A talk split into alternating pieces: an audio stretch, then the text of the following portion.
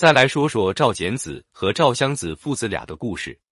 中国人自古看重名分、规矩，认为遵守祖制传统是处理大事的重要原则。《吕氏春秋·仲冬记》上记载了这样一件事：纣王同母兄弟共三人，老大是微子启，老二叫忠衍，老三就是纣。他的父母开始想立微子启为太子，但太史不同意，因为他们生微子启时，他的母亲还是妾，后来做了正妻以后才生的纣。按照礼法，嫡子才能被立为太子。太史称，有妻的儿子就不能立妾的儿子，因此纣被立为了继承人。微子启十分贤德，后来被孔子列为殷之三人之一，而纣却荒淫自大，最后导致殷王朝灭亡。故而，《吕氏春秋》感慨说：“有这样的法度，还不如没有法。”然而，对于此事，司马光却说：“如果让微子启代替纣王，殷商就不会亡国；让季札做吴王，那么吴国就不会混乱。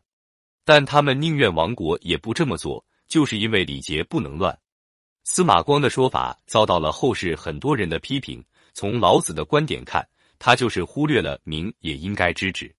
过分在乎名分，就会造成危殆。正如司马光所在的北宋，没有违反礼法，选了个不懂治国、只知道嬉戏玩乐的宋徽宗做皇帝，到头来还是一样亡国。其实，古代也有在选择继承人时不被礼法、名分所拘束的智者。春秋时，赵简子就是这样的人。当时晋国各个世卿之间斗争十分激烈。一个家族一旦选出一个不合格的继承人来，就有可能被其他家族击败淘汰。他们在选择继承人时都十分谨慎小心。赵简子有很多儿子，其中一个妾为他生了个儿子，叫吴旭。这个孩子因为是庶子，所以在诸子中名分最低，连赵简子都忽略了这个儿子的存在。吴旭虽然不受重视，长得又丑，但他从小就敏而好学。胆识过人，不似哥哥们那样纨绔。久而久之，引起赵氏家臣孤不子清的注意。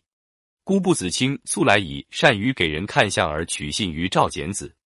一天，赵简子将他招来，请他给自己的儿子们看相。当时吴旭并未被招去。姑布子卿看了半天，只是摇头。赵简子心中十分失落，以为自己的儿子竟然没一个被看得上的。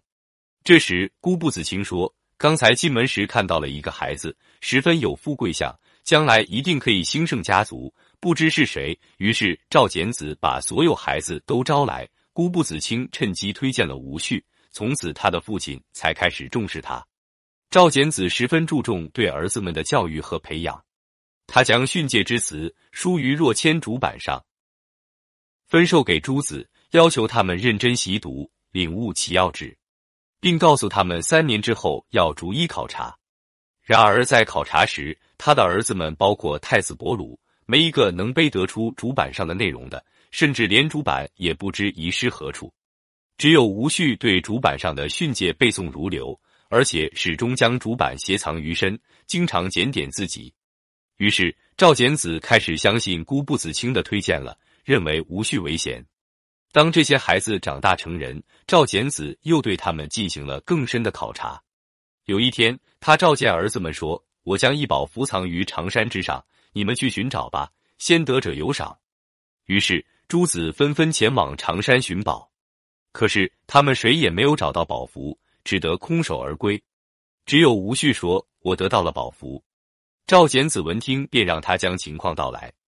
吴旭说：“凭长山之险，可以居高临下进攻代国，代国即可归赵所有。”赵简子听罢高兴异常，顿觉只有吴旭明白自己的良苦用心，是赵氏难得的继承人。